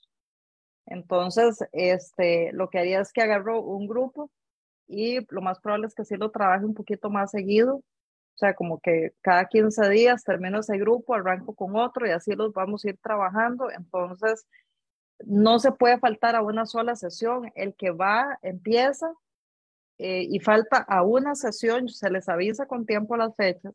Si falta una sesión, tengo que sacarlo del grupo porque tiene una secuencia lógica eh, esos grupos de apoyo. Entonces lo tengo que sacar del grupo y puede ingresar a otro que vaya a empezar de nuevo, pero eh, sí lo tengo que sacar de ese grupo. Entonces, porque todo eh, tiene, esos cinco sesiones tienen una secuencia eh, lógica, ¿verdad? Este, sí, por eso y, se, les, se, les, dice con tiempo para que ustedes se programen y hagan un compromiso, ¿verdad? Así como se comprometen para llevar clases en la universidad y, o sea, que hagan de esto de verdad eh, una, una prioridad, ¿verdad? Por esas cinco sesiones que van a llevar hasta que terminen, ¿verdad?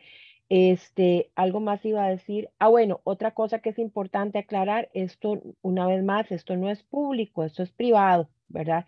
Esto no lo pasamos en vivo, en Facebook, ni en podcast, ni nada. Eso es totalmente eh, sala cerrada. Mili pregunta qué días se van a impartir los grupos. Después se ponen de acuerdo porque no sé qué días eh, Ángela va a hacer los grupos. Ella es la que tiene que O sea, casi que, casi que terminando los talleres, como les digo, por eso Ingrid, yo creo que la otra semana ya estaría la otra semana ya la inscripción. Con el formulario. Empieza con los formularios, se inscriben en el formulario, eh, vamos a dar, digamos, eh, unas dos semanas, digamos, a partir de que Ingrid em, abre el formulario a cuando terminamos los talleres, serían unas dos semanas para inscripciones.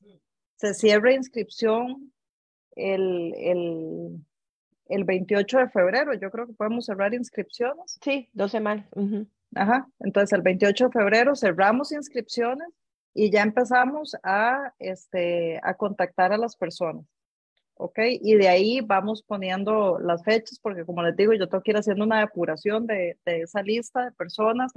La secretaria las va a estar contactando para ver eh, qué tipo de muerte es y todo, para yo dividirlos por grupos. Eso lleva una logística, no crean que es como que yo voy a agarrar Team Marín de doping o sea, eso lleva una logística.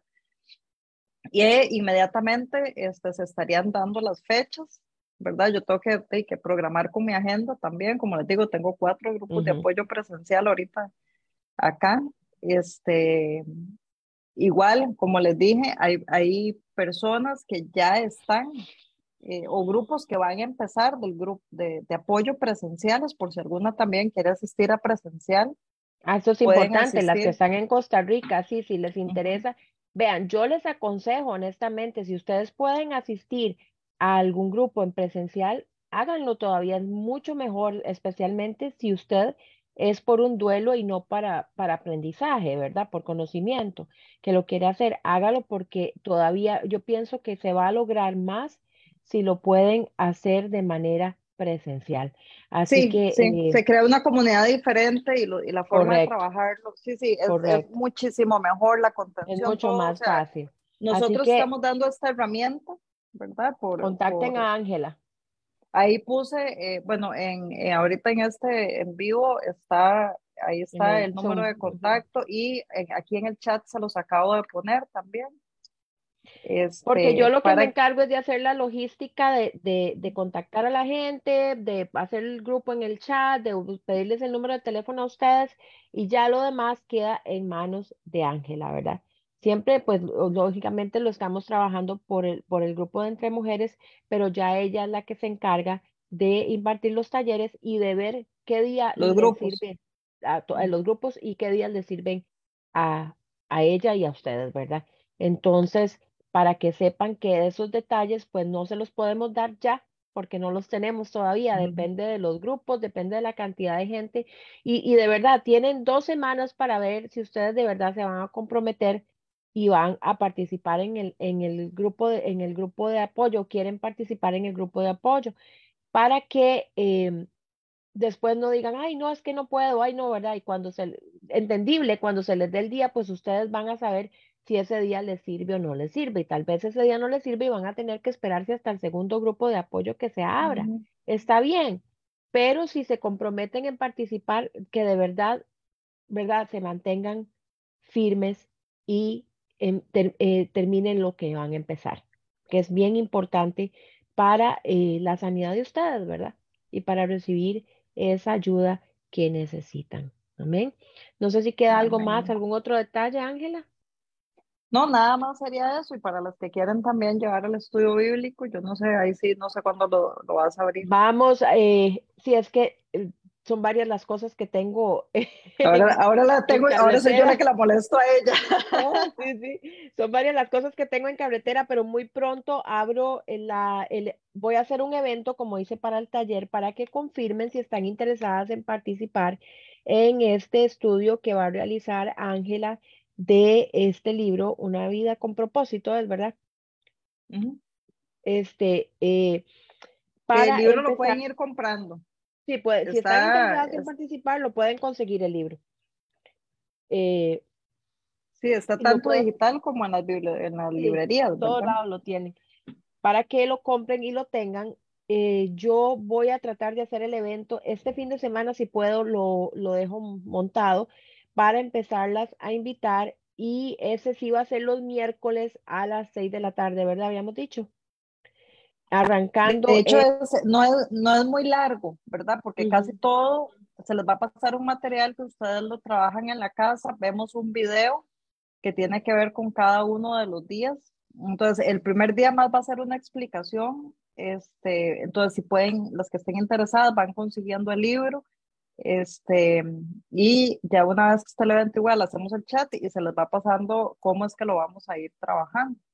Siempre vamos a manejar un grupo informativo eh, de, chat en el WhatsApp para poder accesarlas a todas ahí, ¿verdad? Entonces yo me voy a encargar, si usted confirma, una vez que yo hago el evento, si usted confirma en el evento que usted quiere participar, yo voy a tener que contactarla a usted por medio del Messenger. Entonces, eh, una vez que ustedes han confirmado en Facebook eh, que van a asistir, tengan presente que si no somos amigas en el Facebook, van a tener que estar revisando si yo les escribí o no para contactarme con ustedes. A veces tengo que etiquetarlas para que se den cuenta. Yo hago lo posible por eh, rastrearlas a todas literalmente para que puedan eh, participar en los grupos. Así lo hemos hecho anteriormente, ¿verdad?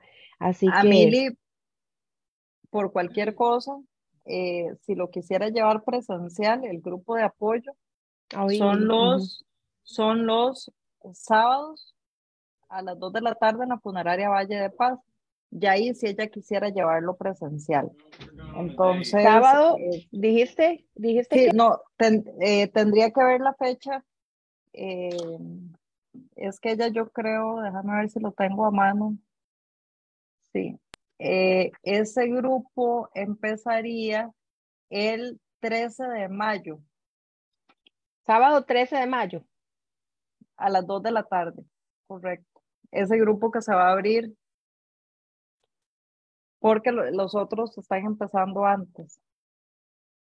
Okay. Puede que la fecha cambie, ¿verdad? A veces este, un grupo no se abre por X o Y y, se, entonces se adelanta la fecha del grupo. Por el momento está para el sábado 13 de mayo porque eh, tenemos que tomar en cuenta la Semana Santa. Ok, perfecto. Ya lo tengo acá anotado. Ok, chicas, pues vamos a terminar. Entonces, vamos a dar por concluida este, este taller del día de hoy. Les agradezco mucho su participación, tanto por el Facebook Live como por el, em, por el Zoom. Karen, ¿tenés alguna pregunta? Sí, me quedó una duda. Mm, Dime. ¿El nombre del libro es Una vida con propósito? Ajá. Para, no, ¿para qué estoy aquí en la tierra? El nombre. Sí, ok, dame un segundo para... ¿Para qué estoy de, de, de, de, Rick Warren. De Rick Warren. De Rick Warren, ajá. Nada más, vamos a hacer una cosa. Dame un segundo para quitar el fondo de pantalla.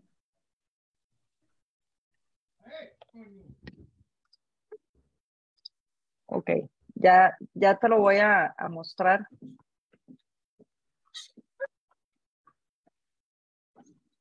Y la, la otra, ah, ¿para qué estoy aquí? Ya, de acuerdo.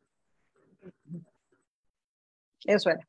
La otra duda, eh, para que me quede claro, los grupos de apoyo van a ser el martes a las 6 hora Costa Rica. ¿Estoy bien? Miércoles. No martes. No, miércoles, ¿verdad? Los grupos de eh, apoyo. No, los grupos de apoyo, creo, creo, o serían, lo más probable es que sean jueves. Ah, ok, bueno, pero ahí se va a ver, entonces se va a confirmar. Sí, eso se va a ver. Sí, es que no, no sé, no sé todavía porque tengo que acomodarme, porque digamos, si por cuestiones de tiempo, no sé, porque como todo es en las noches, ¿verdad? No puedo saturar, mi esposo me ahorca. Entonces, eh, puede que los grupos empiecen hasta abril, ¿verdad? Después de que terminamos eh, una vida con propósito, que eso ya está ah. programado antes. Puede que, que, ah. que pueda ser porque tampoco quiero, si lo hago los martes, intervengo con un café entre amigas, estarían perdiendo información sumamente importante, entonces no lo voy a hacer martes, lunes yo tengo estudio bíblico mío, entonces por eso creería yo que sería jueves, este, la opción que me quedaría más viable, pero les estoy avisando. De acuerdo, gracias Ángela. Sí, ahí vamos confirmando esos detalles en camino porque eh, tenemos varias cosas en este momento, ¿verdad? Entonces, vamos a, a ver cómo lo vamos eh, acomodando. Pero bueno, de que se abren, se abren. Amén. Así, que, bueno, chicas, muchas gracias por acompañarnos. Eh, espero que, las, que la información les sea toda de bendición, tanto las que nos acompañaron en vivo como las que lo van a ver en replay. Con mucho gusto, Xiomara, gracias por acompañarnos. Vamos a orar. Ángela, te voy a pedir que, que ores para cerrar y con eso nos despedimos de estar en vivo. Padre, te damos gracias por esta noche. Venimos orando por cada una de las personas que se conectaron hoy, Señor, que están pasando por un proceso o que están queriendo aprender más, Señor, de cómo ayudar a otras personas, Señor. Te pido que te glorifiques en cada una de ellas, ya sea en su proceso o cómo ayudan a otras personas. Te doy gracias, Señor, por la tecnología, porque hoy tuviste control de ella, Señor, que siempre te pedimos. Y te doy gracias porque sé que nos traes bendición, Señor, a cada una de nosotras. Espiritual, Señor, en conocimiento, pero sobre todo en ese conocimiento en ti, Señor, en ese amor a ti. Yo te pido que pongas eh, la paz tuya que sobrepasa todo entendimiento, que no es la paz que da el mundo, Señor, sobre cada una de nosotros de nosotras y que podamos hoy eh, irnos a descansar. Te damos gracias por Ingrid, Señor, que toma estos espacios eh, y de su tiempo, Señor, para que seamos eh, bendecidas y podamos bendecirnos unas a otras, conociéndonos, creando comunidad, Señor, siendo intencional en buscar a cada persona que necesita ayuda. Así que también te damos gracias por ella y por su familia, Señor eh, por ese tiempo que ella dedica a este ministerio también, Señor. Y te pedimos que la bendiga siempre y en todo momento a ella, a su familia y a cada una de las familias aquí representadas. Te lo pedimos en el nombre de tu Hijo Jesucristo. Amén y amén. Amén, amén. Muchas gracias, chicas. De nuevo, una bendición. gracias. Dios me las bendiga. Nos desconectamos de en vivo y nos estamos viendo de hoy en ocho días. Bendiciones y sigan Bendiciones. acompañándonos en estos 21 días de oración por nuestros hijos. Hoy hicimos el día número dos y fue de verdad una bendición. Ahí lo que Ruth nos está dando es un pequeño mensaje donde ella nos está motivando a orar por algo específico en la vida de nuestros hijos. Y qué poderoso, porque de verdad, yo la, yo la escuchaba a ella hoy orar y, ¿verdad? Empecé a orar con ella y seguí llorando sola, ¿verdad? Por mis hijos, siguiendo la dirección que en la que ella nos, nos llevó y, y qué poderoso, qué poderoso de verdad lo que Dios está haciendo en estos 21 días. Así que las invito a que si no lo están haciendo, que se devuelvan y empiecen o que lleguen al, empiecen en el día en el que estamos para que lo hagan con nosotros. Amén. Yo pienso que es bien importante. Mañana es también, eh, eh, no, mañana no, el jueves es día de oración para que dejen sus peticiones en el muro. Todos los jueves en Entre Mujeres estamos orando por las peticiones de todas ustedes. Y si no las quieren mandar en público, no las pueden siempre hacer llegar por privado. Amén. Bueno, ahora sí desconectamos el live. Que el Señor las bendiga.